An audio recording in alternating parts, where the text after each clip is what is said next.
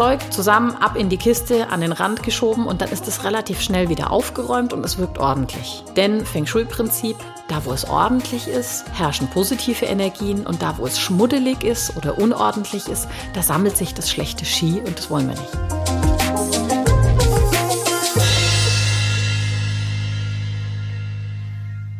Herzlich willkommen zu einer neuen Folge von Feng Shui ist man nicht mit Stäbchen.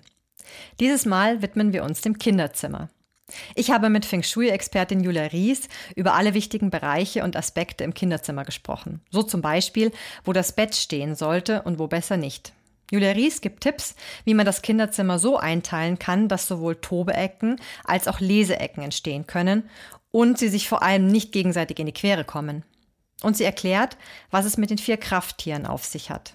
Hierzu wird es dann auch eine Aufgabe geben und ihr könnt selbst aktiv und kreativ werden. Und ich möchte euch diesmal gleich zu Beginn das Thema der nächsten Folge verraten. Denn das schließt sich wunderbar an das Thema Kinderzimmer an und ich möchte nicht versäumen, euch darauf aufmerksam zu machen. Nächste Folge werden wir uns nämlich dem Ausmisten widmen. Denn seien wir mal ehrlich, jeder hat irgendwo eine Ecke, die es auszumisten gilt. Mein Name ist Kerstin Trüdinger und bevor es ans Ausmisten geht, hört jetzt, was Feng Shui-Expertin und Architektin Julia Ries euch für die Gestaltung des Kinderzimmers empfiehlt. Hallo Julia, herzlich willkommen. Hallo Kerstin, schön wieder hier zu sein. Finde ich auch. Wir haben ja in der letzten Folge uns über das Thema Licht unterhalten. Da habe ich ja mit Herrn Beckert, dem Lichtgestalter, gesprochen und wir haben dann uns auch über Lichtgestaltung im Zusammenhang mit Feng Shui gesprochen. Und du hattest ja auch unseren Hörerinnen und Hörern eine Aufgabe gestellt bezüglich einfach mal Lichter, Lampen anders positionieren, in eine andere Ecke stellen. Und ich wollte dir erzählen, wir haben tatsächlich im Urlaub eine neue äh, Schlafzimmerlampe gekauft, die ein wundervolles, wir hatten ja vorher so eine relativ große, schwarze, schwere Lampe über unserem Bett hängen und äh, die mir irgendwie eh nie so ganz äh, wohlig war. Verstehe ich vollkommen. Ja. Hat, hat auch mit Feng Shui zu tun. Also eine super schöne Lampe, muss ich sagen. Sehr stylisch, glaube ich, in der Küche oder im Wohnzimmer kann die toll ausschauen, aber überm Bett irgendwie, nee, wie so eine weiß ich nicht, äh, Abrissbirne. Genau, ja, exakt, Abrissbirne. Auf jeden Fall haben wir eine sehr filigrane, ähm, ich glaube, das ist so, was ist denn das für Material? Also so Holz, wie ähm, so ein Korbgeflecht, nenne ich es jetzt mal, mhm. relativ lange ähm, und eben löchrige Lampe und haben eine tolle Glühbirne dazu gekauft, eine starke auch und die wirft jetzt übers komplette Schlafzimmer ein Schattenspiel an die Decke. Es ist wirklich toll. Oh, schön. Ja, genau. Also inspiriert durch die letzte Folge. Super. Jetzt haben wir jetzt eine neue Lampe im Schlafzimmer. Toll, ich bin sehr gespannt, die zu sehen. Gerne, zeige ich dir. Toll. Ähm, ja, auch bei mir selbst hat das Thema äh, Licht etwas ausgelöst. Mhm. Neben dem Esstisch haben wir eine Steckdose mhm. und normalerweise steckte da immer so eine kugelförmige Bodenleuchte drin, mhm. weil ich es eben auch sehr gerne mag, an verschiedenen Stellen so kleine Lichtquellen zu haben, weil es einfach ein viel gemütlicheres Licht macht. Da ich aber in letzter Zeit relativ viel Homeoffice gemacht habe, steckte da immer mein Notebook drin. Mhm. Und kaum sprechen wir über Licht, wird mir das Ganze bewusst und ich habe die Bodenleuchte wieder eingesteckt ja. und angemacht und schon war das äh, der ganze Essbereich viel gemütlicher und angenehmer beleuchtet. Mhm. Und jetzt kannst du aber nicht mehr arbeiten, weil der Notebook immer leer ist. Wahrscheinlich. ja, schön. Also falls ihr auch Erfahrungen dazu gemacht habt, ähm, inspiriert war durch die Folge, schickt uns gerne auch Fotos oder Erfahrungsberichte. Wir freuen uns da immer drüber. Ja, sehr gerne ein Vorher-Nachher. Genau, noch besser, ja, das, das ist, ist, optimal. Total spannend. Genau. Und vielleicht auch äh, mit der Freigabe, das posten zu dürfen. Ich finde das auch total interessant, immer bei anderen zu sehen. Wie sah es vorher aus, wie sieht es nachher aus? Man kann sich da vieles abschauen. Ja, würde ich mir auch sehr drüber freuen. Und wir haben ja auch eine Zuschrift bekommen ähm, allerdings nicht zum Thema Licht, sondern? Richtig. Ähm, die Inge hat uns geschrieben, äh, sie hatte schon voller Begeisterung die Folge zum Eingangsbereich gehört mhm. und äh, hatte dann auch schon dazu gepostet, dass sie ihren Eingangsbereich umgeräumt hat. Und weil wir einfach auch sehr neugierig sind, haben wir dann da mal ein bisschen nachgehakt. Mhm. Und dann hat sie uns erzählt, was sie umgestaltet hat. Äh, der eine positive Effekt war, sie hat ein bisschen aufgeräumt und fällt jetzt nicht mehr über die Schuhe, wenn es an der Tür klingelt. ähm, aber der zweite ganz interessante äh, Effekt, der passiert ist, sie hat im Umgestalten sich überlegt, ähm, dass diese Garderobenhaken, also die, die sie da in der Nähe der Tür hatte, Anfangs hat sie sich gedacht, wie praktisch neben der Tür, man kommt rein, gleich Jacke aus, hinhängen, fertig. Mhm.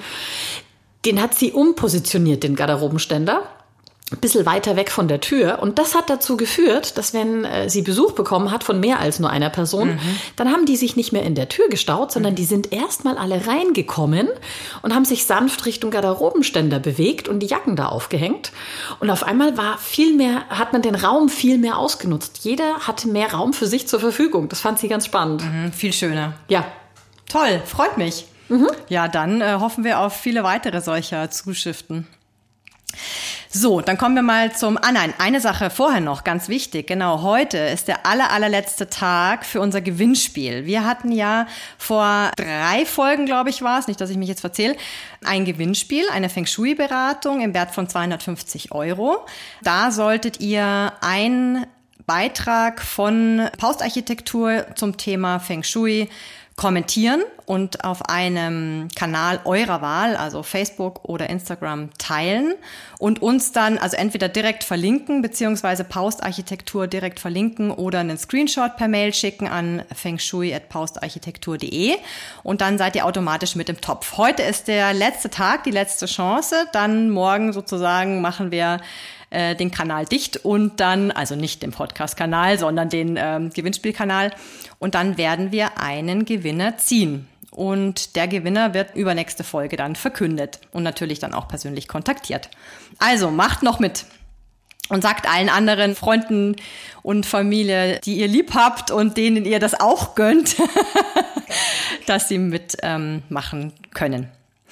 So, heute ist unser Thema das Kinderzimmer ein wichtiger Raum. Also für alle, die Kinder haben, da gibt's ja so viele Themen, die da beackert werden können. Ich starte mal gleich mit dem Allerwichtigsten, mit dem sich, glaube ich, Eltern viele, viele Zeit und viele, viele Stunden rumschlagen, und zwar dem Thema Schlaf.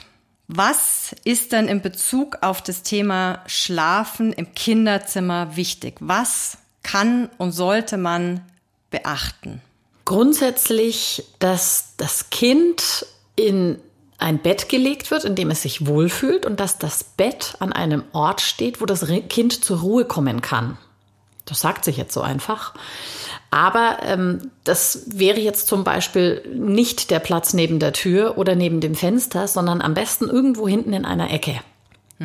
Also was das betrifft, es geht ja darum, gerade im Schlaf sind wir ja nicht bei Bewusstsein und Kinder erst recht und deswegen natürlich auch ungeschützt. Und da geht es eben darum, dem Kind Geborgenheit und Sicherheit zu vermitteln.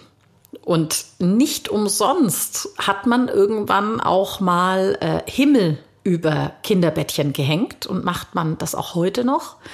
Und zwar nicht nur, weil es schön ist, sondern weil es das Kind schützt. Und früher waren die Fenster noch nicht so dicht und die Türen noch nicht so dicht und dann kam es auch irgendwo mal kalt rein und dann hat einfach der Himmel die kalte Luft vom Kind abgehalten oder mhm. vom Kopfbereich des Kindes mhm. und hat auch für einen, äh, wie eine Art Mantel, für, für Schutz gesorgt, ein geschütztes Gefühl gegeben, Geborgenheit. Also auch für Altbaueltern wichtig. Ja, genau. Also bei uns zieht es da schon auch ein bisschen durch. Genau, also ich glaube, dass tatsächlich vor allem kalte Zugluft erst recht ganz spürbar die Kinder vom Schlafen abhalten kann. Mhm. Und jetzt gibt es natürlich noch viele andere Sachen. Erstmal ganz allgemein eben, dass das Bett nicht mitten im Zimmer steht. Das, die, das Gespür hat ja nahezu jeder. Mhm. Also es gibt vielleicht ein paar Ausnahmen, aber das äh, bietet sich ja schon an, dass man das Bett eher in eine Ecke oder an eine Wand stellt. Und ich würde es auch, auch aus praktischen Gründen, nicht direkt gegenüber der Tür hinstellen, weil wenn man die Tür aufmacht, dann fällt da sofort das Licht rein. Mhm. Dann kriegt das Kind das Licht ab und schreckt vielleicht wieder hoch. Mhm. Deswegen lieber weg von der Tür weg vom Fenster auch aus Lichtgründen. Mhm. Ich würde das Bett auch auf gar keinen Fall an eine Wand stellen, die an das Badezimmer angrenzt. Weil mhm. sobald im Badezimmer Wasser läuft, hört man das. Mhm. Also lieber an eine andere Wand stellen oder in die Ecke, die da recht weit weg entfernt ist. Das mal so ganz allgemein. Mhm. Wie ist denn das mit der Ausrichtung? Genau. Mhm. Das ist jetzt sozusagen das Speziellere. Dazu muss man sich eben anschauen, ähm, zu welchem Trigramm gehört dieses Kind, also zu welchem Geschlecht gehört es, in welchem Jahr ist dieses Kind geboren. Und insofern, zu welchem Trigramm gehört es, welchem Element entspricht es und welche Himmelsrichtungen sind jetzt positiv oder negativ für das Kind. Jetzt erstmal auf die Himmelsrichtungen einzugehen. Es ist ganz grundsätzlich empfehlenswert, Kinder immer so zu positionieren, dass ihr Kopf in ihre eigene Richtung zeigt wo wir Erwachsenen gerne mal die Ruhm- und Erfolgsrichtung nutzen oder die Kommunikations- und Beziehungsrichtung, ist es für Kinder wichtig, in ihrer eigenen Schwingung, in ihrer eigenen Richtung zu liegen, damit sie zu einem ruhigen Schlaf finden. Mhm. Denn alles andere, was höher schwingt in der Frequenz, also die anderen Richtungen, die sind zu unruhig. Dann kriegt das Kind einfach zu viel Input und einen unruhigen Schlaf. Ich habe da eine ganz kurze Zwischenfrage. Denkst du, dass Kinder vielleicht mehr als Erwachsene ein natürliches Gespür für ihre Richtung haben? Auf jeden Fall. Also ich habe auch schon äh, gelesen und gehört, dass Kinder sich im Schlaf, die drehen und wälzen sich ja eh die ganze Zeit, aber dass Kinder die große Tendenz haben, sich in ihre eigene Richtung zu drehen. Und ich beobachte das jetzt auch zu Hause. Mhm. Ich muss mal probieren, was passiert, wenn ich das Bett andersrum drehe. Mhm. Mhm. Ob er dann versucht, sich Dagegen in die gleiche, arbeitet. Ja, genau. Mhm. Aber im Moment, äh, er legt sich diagonal rein und zwar wirklich immer nur in die eine Richtung diagonal, mhm. nie in die andere. Und das ist halt seine Richtung. Mhm. Ich frage deswegen, weil meine Tochter nämlich immer mit dem Kopf genau in die entgegengesetzte Richtung lag und wir haben da auch ein, so ein Baldachin über die Seite und irgendwann hat sie sich umgedreht. Also sie liegt jetzt quasi mit dem Kopf da, wo vorher ihre Füße waren, weil sie sich da wohler fühlt. Mhm. Und das kann eben auch passieren. Man hat ja eigentlich erst den Impuls zu sagen, der Kopf sollte an der Wand liegen und die Füße im Raum. Das wäre jetzt die Frage an dich. Äh, liegt sie jetzt eventuell mit den Füßen an der Wand und mit dem Kopf im Raum? Und sie fühlt sich aber wohler. Ich mhm. vermute schwer, dass das ihre Richtung ist. Wir können uns das nochmal angucken. Mhm. Und bei Kindern ist es so, die sind halt einfach noch unverfälscht und gehen viel offener und direkter mit den Energien um, die sie da so treffen. Mhm. Jetzt gibt es ja nicht nur die Richtung, es gibt natürlich auch das Element, dem dieses Kind entspricht. Und insofern sollte das Kinderzimmer allgemein so gestaltet sein, dass äh, dieses Kind gefördert wird. Dann sollte das Bett nicht nur aus praktischen Gesichtspunkten an einer günstigen Stelle stehen, sollte nicht nur hinsichtlich der Umgebungslehre des Feng Shui an einer Stelle stehen, wo es geschützt ist, so wie ich gerade beschrieben habe, sondern es sollte natürlich auch im Raum an einer Stelle platziert sein, an der A positive Energien vorherrschen und B Energien vorherrschen, die das Kind fördern. Mhm. Also es gibt ja auch positive Energien, die einfach einem Element entsprechen, die jetzt dem Kind nicht unbedingt gut tun. Da muss man auch wieder differenzieren. Mhm.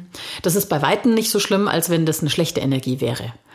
Aber wenn ich die Möglichkeit habe, das Bett an eine Stelle zu stellen, die vom Element her dem Kind gut tut, von der Platzierung im Raum passt, von der Richtung, in welche Richtung das Bett, also das Köpfchen zeigt, gut tut und dann auch noch in einem Sektor steht von den Himmelsrichtungen her, also im Südosten, im Südwesten, der dann auch noch dem Kind gut tut, dann kann es eigentlich nur noch funktionieren. Mhm. Und alles am besten in der Eigenfrequenz des Kindes. Mhm.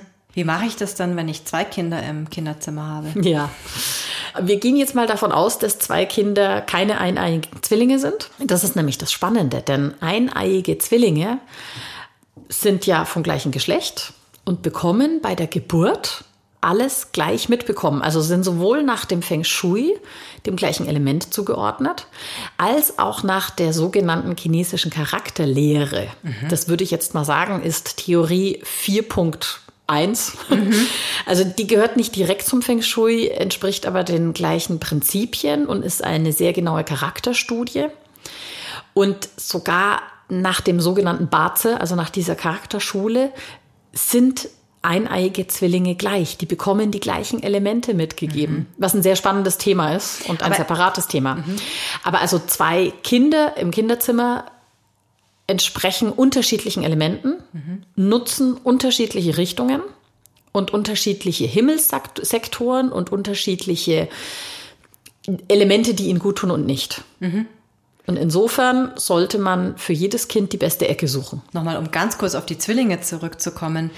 Ist mit Charakterschule gemeint tatsächlich der Charakter, also was wir unter Charakter verstehen? Ja, also das so, das, das Barze, also die Charakterlehre oder Charakterschule, die sagt etwas darüber aus, welche Elemente einem bei der Geburt mitgegeben wurden. Mhm. Und erklärt in ganz vielen Bereichen, warum wir so sind, wie wir sind. Also das geht, das ist ein bisschen vergleichbar mit so einem äh, Horoskop von einem Astrologen. Mhm. Da werden viele Einzelbereiche beleuchtet und da kann man ganz tief einsteigen und äh, da kann man Aussagen treffen. Also nicht nur, was, was bist du für ein Typ, was bist du für ein Charakter, wie gehst du mit Aufgaben um, sondern da kann man dann auch äh, darüber äh, reden, welcher Beruf spricht dich an? Mhm. Bei welchem Beruf wirst du Geld verdienen? Welcher wird anstrengend für dich sein? Was wird dir leicht fallen? Welche Beziehungen tun dir gut? Wie stehst du zu deinen Eltern? Also da kann man krasse Sachen machen. Mhm. Aber also das klang für mich jetzt so, als ob Zwillinge Eineiige dann den gleichen Charakter hätten, was ja nicht der Fall ist. Genau, und das ist nämlich der spannende Punkt. Also sie bekommen bei der Geburt erstmal beide das gleiche mit. Mhm. Und jetzt kommt genau dieses Thema Sozialisation. Sozialisation, Einflussfaktoren. Mhm. Und jetzt auf blöd gesagt, ähm, im Kinderzimmer, selbst wenn du die beiden Bettchen nebeneinander stellst, und dann steht vielleicht das eine in der Ecke und das andere nicht mehr in der Ecke, mhm. sondern schon weiter im Raum. Mhm. Anderer Einfluss. Meistens ist es ja bei den Zwillingen so, dass äh, der oder die Erstgeborene ein bisschen kräftiger ist, äh, vielleicht ein bisschen fordernder ist. Mit dem Kind wird anders umgegangen als mit dem anderen. Mhm. Also ganz spannende Themen, äh, die wir mal auslagern müssen. Mhm. Aber äh, würde mich selbst sehr interessieren, da sich tiefer damit zu beschäftigen. Mhm. Das klingt wirklich spannend. Thema Konzentrationsecken, Leseecken, Schreibtisch beispielsweise jetzt, was ja interessant wird ab dem Zeitpunkt, in dem Kinder in die Schule kommen. Ja. Wie gehe ich damit um? Worauf kommt es an? Worauf sollte ich als Eltern bei der Gestaltung achten? Auch da gilt ganz grundsätzlich, dass Kinder eigentlich immer mit ihrer eigenen Richtung zu tun haben sollten. Mhm. Also wo wir sagen, ich drehe meinen Schreibtisch in meine Konzentrationsrichtung oder in meine Kommunikationsrichtung, das sollte man bei Kindern nicht machen, sondern sie sollten, wenn sie am Schreibtisch sitzen, in ihre persönliche Richtung schauen. Mhm. Bis wann ist ein Kind ein Kind? Ich würde sagen, nach der Pubertät ist gut. Mhm. Also das heißt, im Prinzip führt es dann dazu, dass der Kopf vom Bett als auch das Ende des Schreibtischs und alles, wo das Kind sitzt und guckt, alles in die gleiche Richtung zeigt. Mhm. Ist natürlich bei der Zimmereinrichtung vielleicht nicht immer einfach.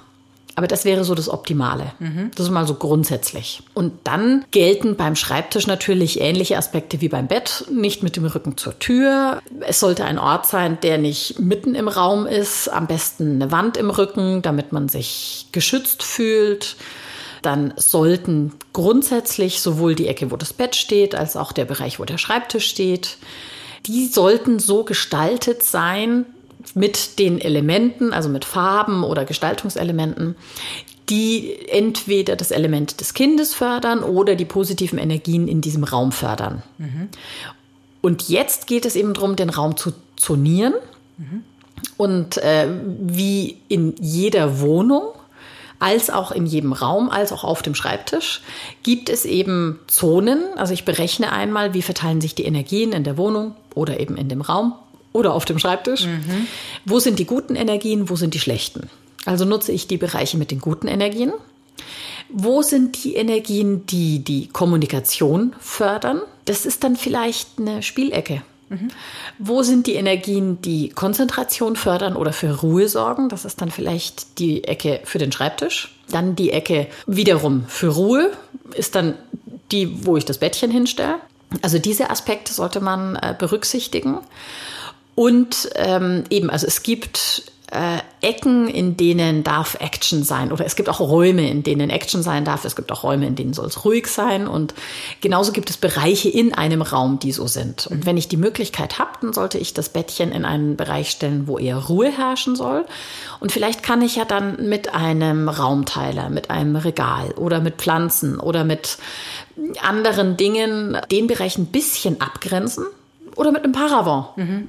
sowas in der Art, dass wirklich das Bettchen ein bisschen in einer Ruhezone ist. Und dann ist es auch nicht schlimm, wenn nebendran die Spiel- und Tobecke ist. Mhm. Und genauso kann ich es dann mit der Schreibtischecke machen. Da soll es vielleicht wieder ein bisschen ruhiger sein. Dann gibt es vielleicht einen Sessel oder irgendwas, eine Leseecke.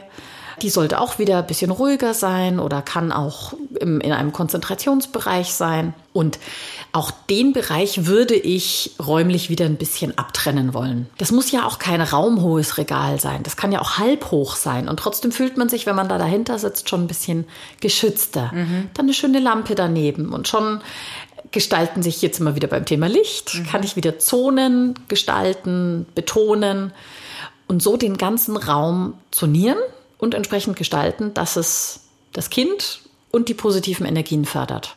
Gibt es noch andere Möglichkeiten, abgesehen jetzt von einem so einem Raumteilerregal? Ich würde da gerne unseren HörerInnen noch irgendwie Ideen mitgeben. Vorhang oder Stoffe, Schienensysteme, mhm. Dinge, die man an die Decke montieren kann, mit denen man Bereiche auch abtrennen kann. Mhm. Tagsüber den Vorhang oder dieses Schienensystem offen lassen und wenn das Kindchen ins Bett geht, dann bisschen zuziehen oder eben, wenn ich zwei Kinder in einem Zimmer habe, kann ich so auch die Räume zonieren, kann die Kinder ein bisschen optisch zumindest voneinander trennen.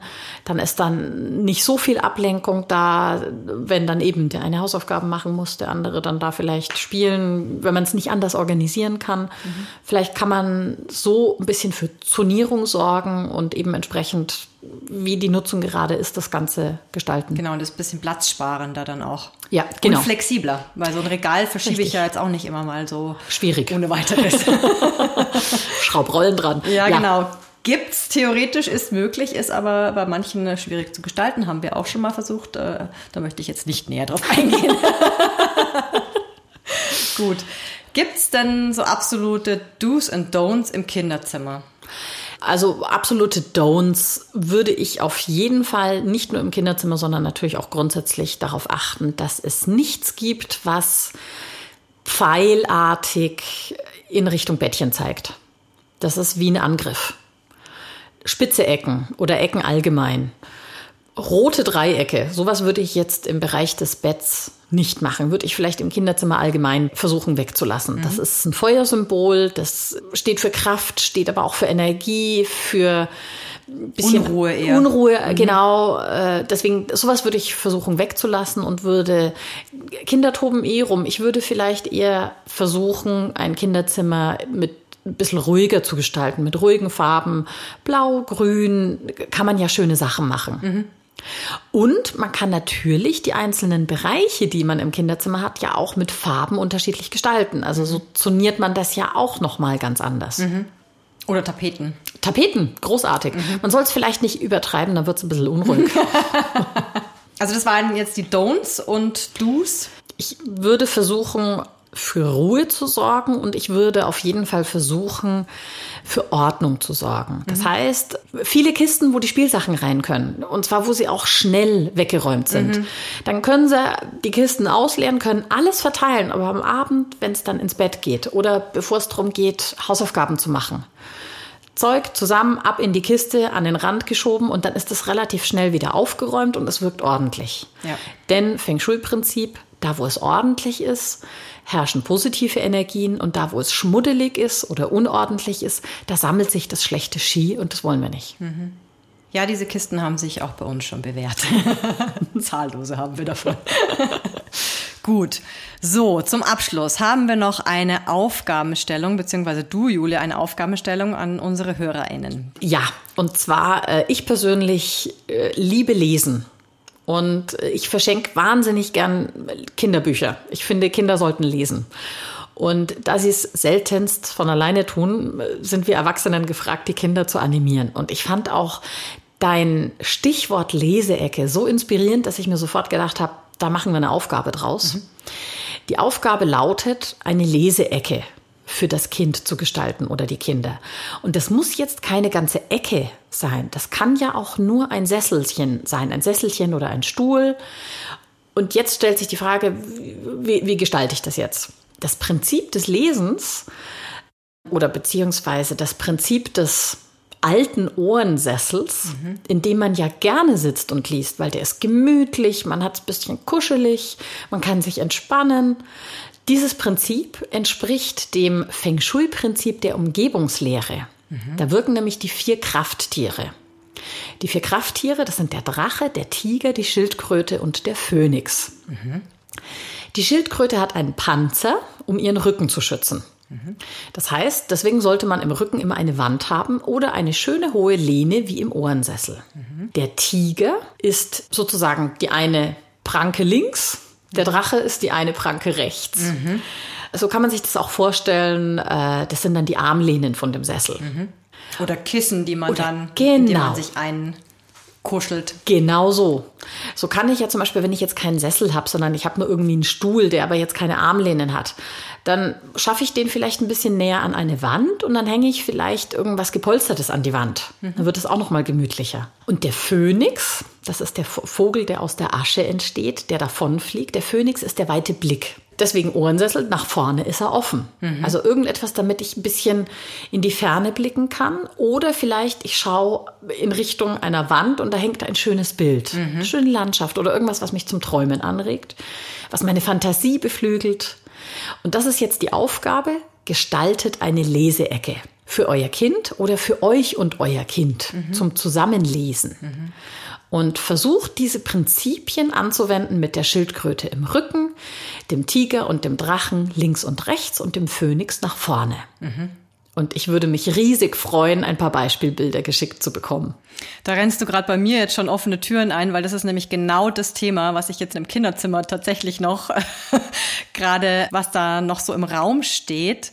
Und ich wälze da auch Gedanken hin und her mit Regal und weiß ich nicht was, aber im Kopf sind da jetzt die Bilder entstanden, wie dieser, also ich meine, so ein Ohrensessel ist natürlich genial, kriegen wir da jetzt nicht unter, aber ich bin gespannt, was ich, ich werde das nächste Mal, verspreche ich jetzt hiermit, ähm, erzählen, was ich tatsächlich jetzt mir überlegt habe und wie wir das gestaltet haben. Also ich melde mich schon mal an Sehr gut. als Berichterstatterin. Vielleicht entsteht ja auch ein Foto. Okay, schauen wir mal, ob ich da ins Preis gebe. Gut, ich habe jetzt allerdings auch noch einen Aufruf an euch.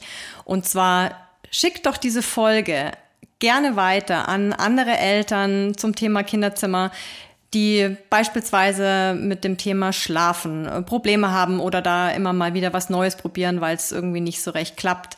Oder eben auch überlegen, ähm, wo stelle ich den Schreibtisch hin, wie gestalte ich das, ähm, wie kann ich das Kinderzimmer ähm, optimieren, damit das für alle ein schönerer Raum wird.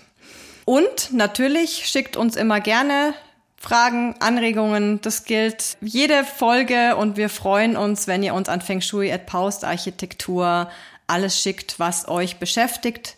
Sehr gerne eben auch für folgende Episoden Themenwünsche. Wir haben ja schon einen Themenwunsch aufgegriffen, machen wir gerne auch weiter. Und dann hören wir uns wieder hier in zwei Wochen. Ich freue mich drauf. Ich mich. Alles Gute. Ich mich auch. Tschüss. Tschüss.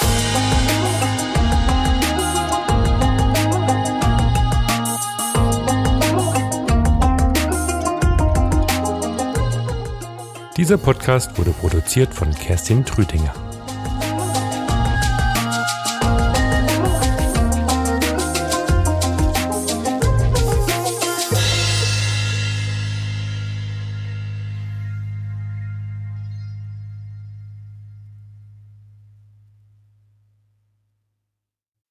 Jetzt kommt Werbung. Wir möchten euch jetzt einen anderen Podcast empfehlen, und zwar einen Feng Shui Podcast. Jetzt fragt ihr euch vielleicht, warum empfehlen die einen anderen Feng Shui Podcast? Aber dieser Feng Shui Podcast beschäftigt sich nochmal mit ganz anderen Themen als Feng Shui ist man nicht mit Stäbchen. Und zwar ist er von deinem Mitgründer des Turtle Feng Shui Institutes, Karl Willi Wittstadt. Und in dem geht es um was, Julia? Der Karl Willi hat ja ein unglaubliches Wissen, nicht nur zu Feng Shui, sondern tatsächlich zu allem, was ansatzweise damit zu tun hat oder im Prinzip auch aus diesem Kulturkreis kommt. Und das war der Grund, warum er gesagt hat, das möchte er eigentlich auch weitergeben. Daher gibt es diesen anderen Podcast, der heißt Feng Shui Wisdom.